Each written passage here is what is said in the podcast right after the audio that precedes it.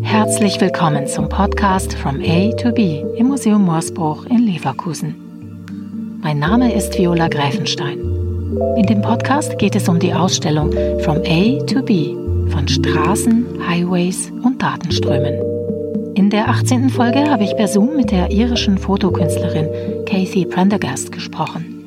Kathy erzählte mir, warum sie europäische Straßenatlanten mit schwarzer Tusche übermalte und was die wenigen freien Orte mit Sternen im Universum zu tun haben. Für die Kuratorin Heide Häusler durfte Kathy Prendergast in der Ausstellung nicht fehlen. Wie kann man Straßen und Autobahnen thematisieren, ohne sie darzustellen? Das ist letztlich der springende Punkt in der Arbeit von Kathy Prendergast die auch in der Ausstellung dann in der Einleitung im zweiten ähm, Obergeschoss aus der Monotonie der reinen Abbildhaftigkeit der Straße ähm, ausbricht und uns die Straße und das Wesen der Straße nochmal von einer ganz anderen Seite betrachten lässt. Hi Kathy, it is so nice to have you in the podcast.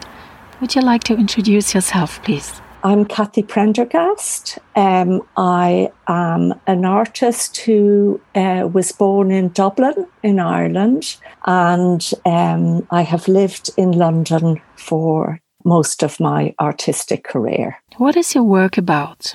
My work is mainly influenced by ideas of the body and landscape and how we interact with the landscape and using landscape as a metaphor for ideas about uh, the human condition and the human body. And um, a lot of the starting point of my work is through drawing, but I work on a lot of different scales and um, also make installation and sculpture.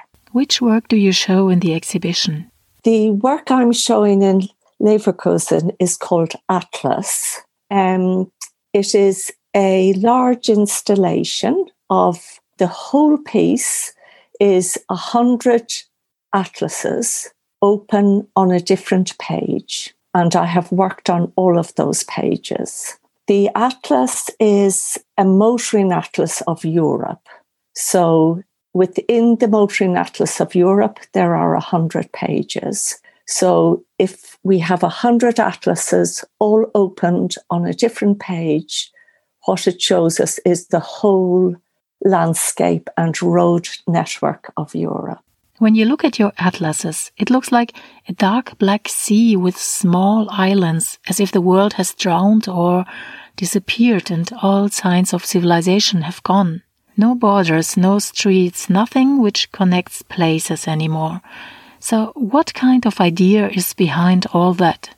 What I have done is I have drawn with black ink over all of the pages and I have deleted everything apart from the white dots which denote the towns and the cities all over Europe. So all the borders are gone, all the roads are gone.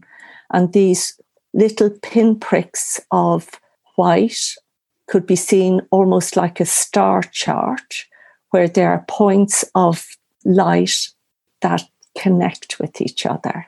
But you don't show the whole work in Leverkusen, right? In Leverkusen, we can only show a section of the installation because of size restrictions. So myself and Heidi have chosen, the Heidi, the curator, have chosen uh, to show maybe a third of the piece, which shows the British Isles and Germany and Central Europe. So, in some ways, what it will speak about is the connections between those two places. And what about the visitors who might hopefully go and see the exhibition as long as the pandemic does not prevent them from seeing it? What I would like the viewer to do would be to be able to walk through this piece and look at um, the points, the white points, and try and connect the places to each other. What is your intention with letting almost everything disappear as if it was the end of the civilization? Well, in in a way, it could be seen as uh, trying to delete history. Um, if we get rid of the borders and everything that we understand as progress or civilization, uh, we have to think what we are left with. For me, the interesting thing was if you if we take the points of connection away from each other, what are we left with? Are all those little dots isolated now? Are they just swimming around in a sea of darkness? Or do they have to find another means of communication? You did a lot of research before starting your project. What did you do?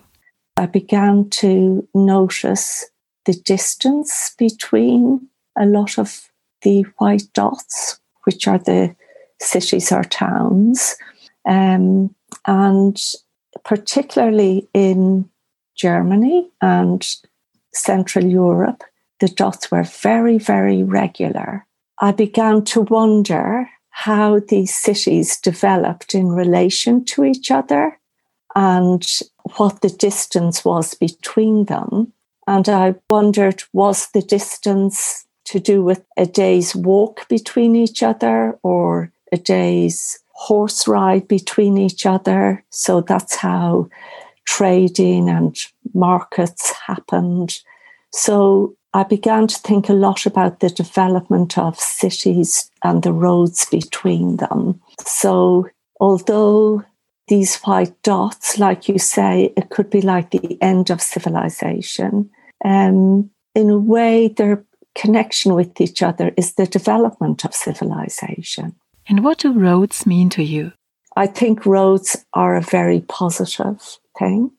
I think. Uh, the idea of a road um, is just part of human nature to um, advance forward and also to beat the same path. I think we can think of roads as developing from a small group of people going hunting every day into a forest.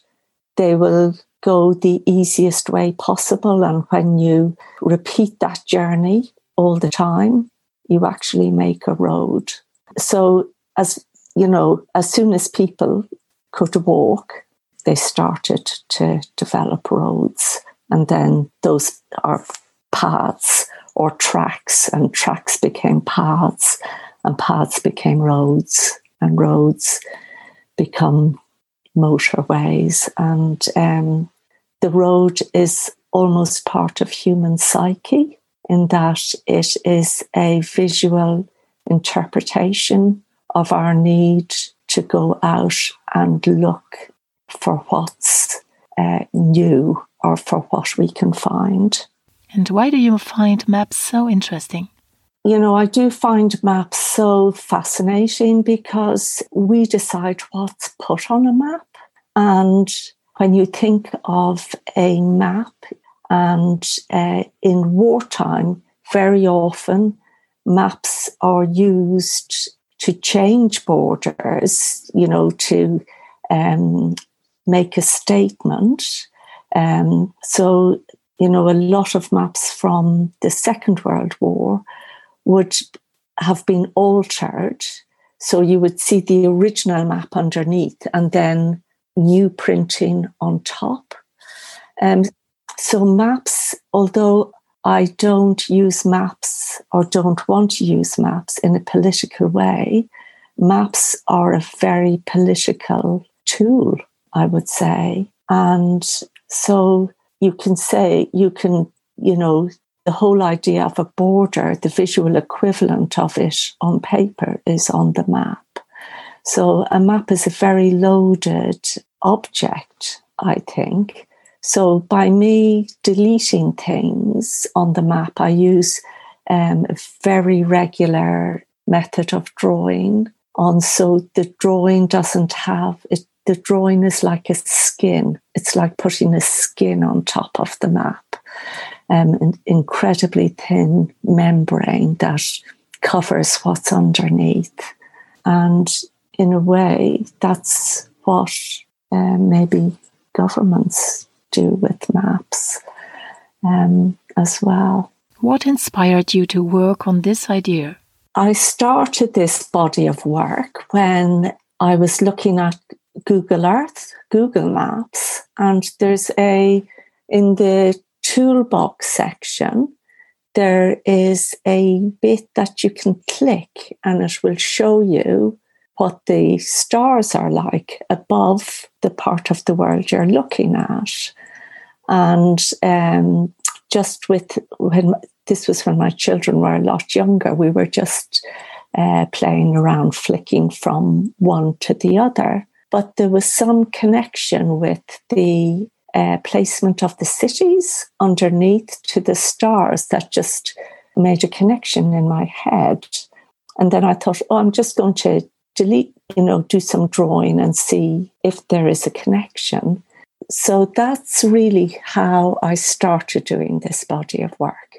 But on a level of connecting the two, if we get rid of all the borders and roads, can we see the earth as something that is about infinity rather than about being something that's contained? So I liked that analogy with the, the stars or with space, that by doing, by deleting the roads and the borders and all that other information, what it might show is a freedom of people's habitation uh, between each other. And what does the exhibition in Germany mean to you after all? I think the whole idea of the exhibition and the title of the exhibition, From A to B, has, uh, you know, made me think about Atlas or rethink ideas that I have had in Atlas. And it's made me think more about the idea or the metaphor of the road. So I've been thinking of ideas of arrival and departure between two points. And that's been quite exciting for me to be part of this exhibition because I'm thinking of new ways of working with the metaphor of the road and the idea of arrival and departure. So I have to say thank you to um, you for including me in this exhibition because it helps me progress with uh, my work. Das war die 18. Folge zur Ausstellung From A to B im Museum Morsbruch in Leverkusen. Wenn Sie noch mehr über die Künstlerinnen und Künstler erfahren möchten, dann abonnieren Sie am besten unseren Podcast, damit Sie nichts verpassen. Jeden Sonntag gibt es neue Folgen zur Ausstellung. Wenn es Ihnen gefallen hat, freuen wir uns auch über eine Bewertung auf den Podcast-Plattformen. In der nächsten und letzten Folge geht es um die Arbeiten von Hans Christian Schink. Der Fotograf begleitete nach der Wiedervereinigung Deutschlands mit seiner Kamera den Bau neuer Autobahnstrecken von Ost nach West.